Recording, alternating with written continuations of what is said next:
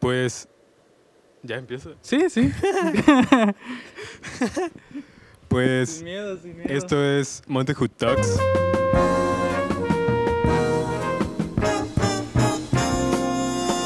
La primera edición, estamos aquí desde Sensorial Studios, los headquarters, que pues son eh, es sede de muchos proyectos, incluyendo Montehood Talks y Montehood, Montehood Radio en general, al menos la primera Pues, mutación, ¿no? Todo de ¿no? O sea, bueno, Sí, sí. todos los proyectos. Montejud, sede Sede en Yucatán. Yucatán.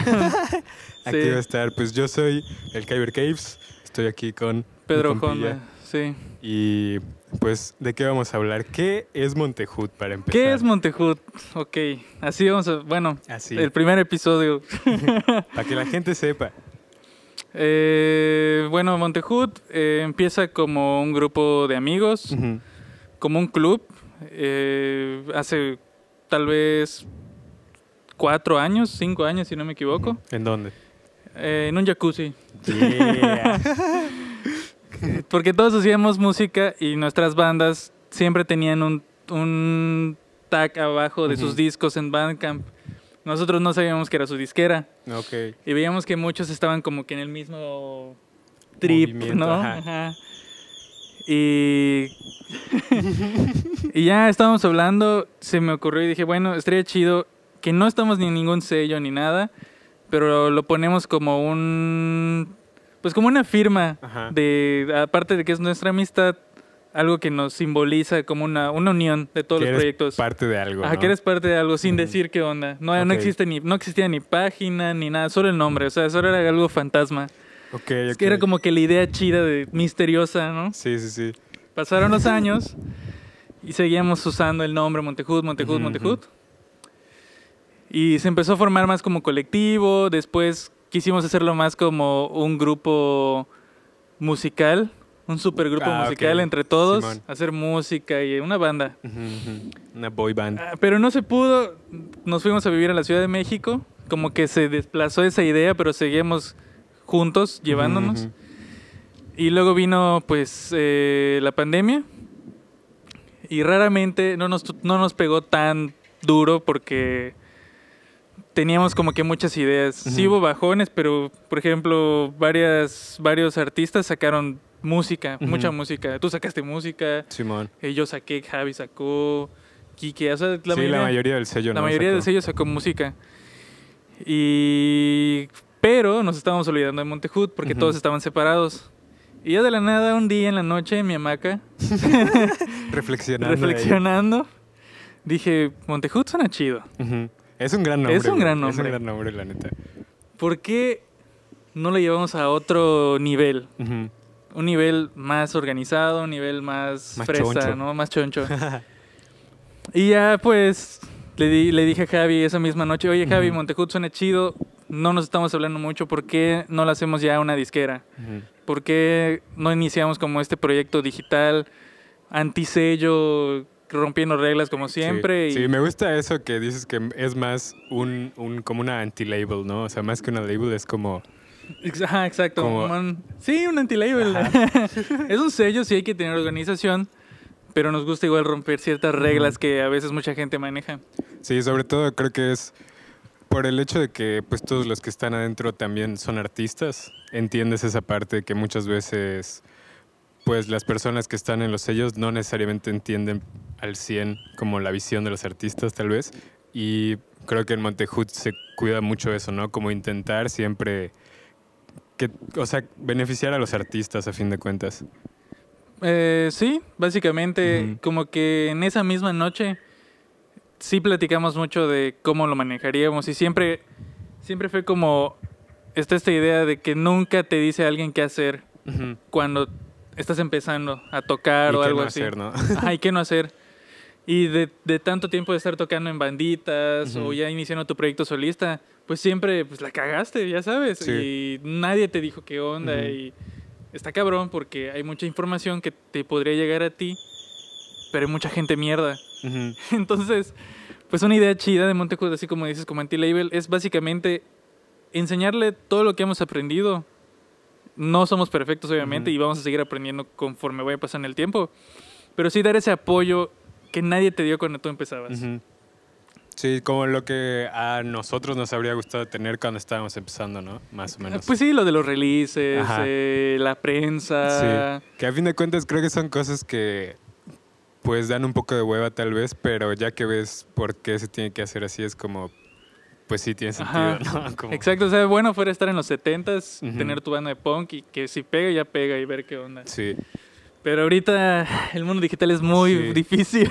O sea, sí, pero igual siento que está chido porque sí es complicado en el sentido de que hay, o sea, como ya es tan accesible, ya cualquiera puede pues subir su música y así, entonces por lo mismo eso hace que se sature, pero, pero también se democratiza porque pues antes siento que estaba muy cabrón hacer tu disco, güey, meterte al, o sea, porque te tenías que meter al estudio y todos los estudios eran de disqueras y costaba un chingo y así, y ahorita realmente pues puedes hacer tu disco en una lap y hacer que suene bien, ¿no? O sea, como ya tiene, creo que las herramientas están más accesibles para, para que los artistas puedan hacer lo que quieran, pero por lo mismo como que hay una saturación, entonces pues es un poco como no mostrar el camino, pero, pero generar una red de apoyo para los artistas, ¿no? O sea, que, que puedan explorar su proyecto de la manera que quieran, pero con un apoyo detrás. Y lo más cabrón de eso es que estamos en el sureste. Y aquí siempre ha sido un punto difícil, Complicado. complicado, en un país centralista, ¿no?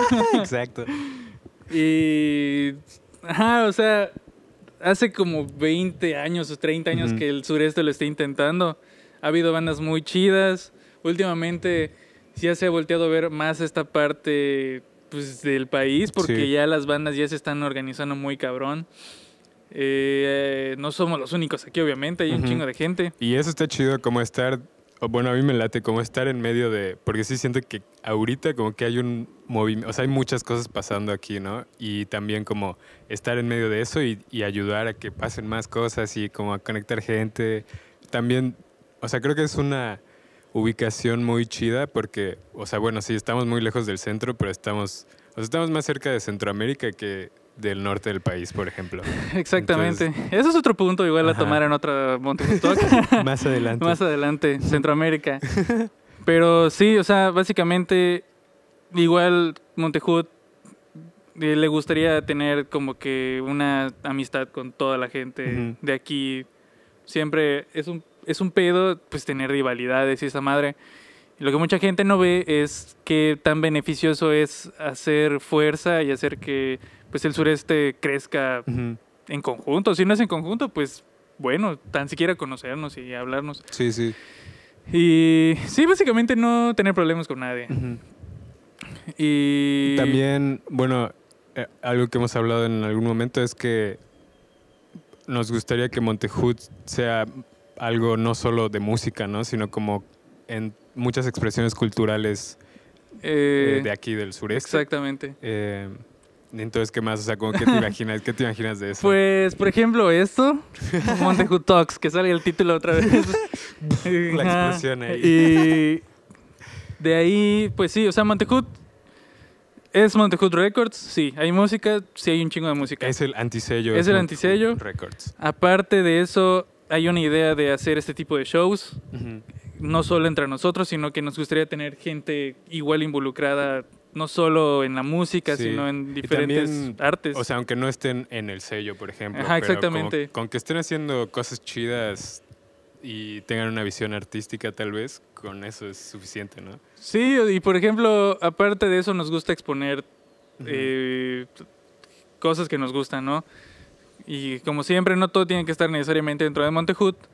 Está, por ejemplo, Montejut Finds, Ujú. que inició como una playlist y ahorita se va a convertir en un show. Completo. Ajá. Espérenlo. Ajá, y ese show no lo hacemos nosotros, sino que lo hacemos con Sensorial. Ujú. Entonces, como que hay otra unión en, dentro de Montejut Sí. y eso es lo que nos llamaría mucho la atención hacer con mucha gente. Ujú, ujú.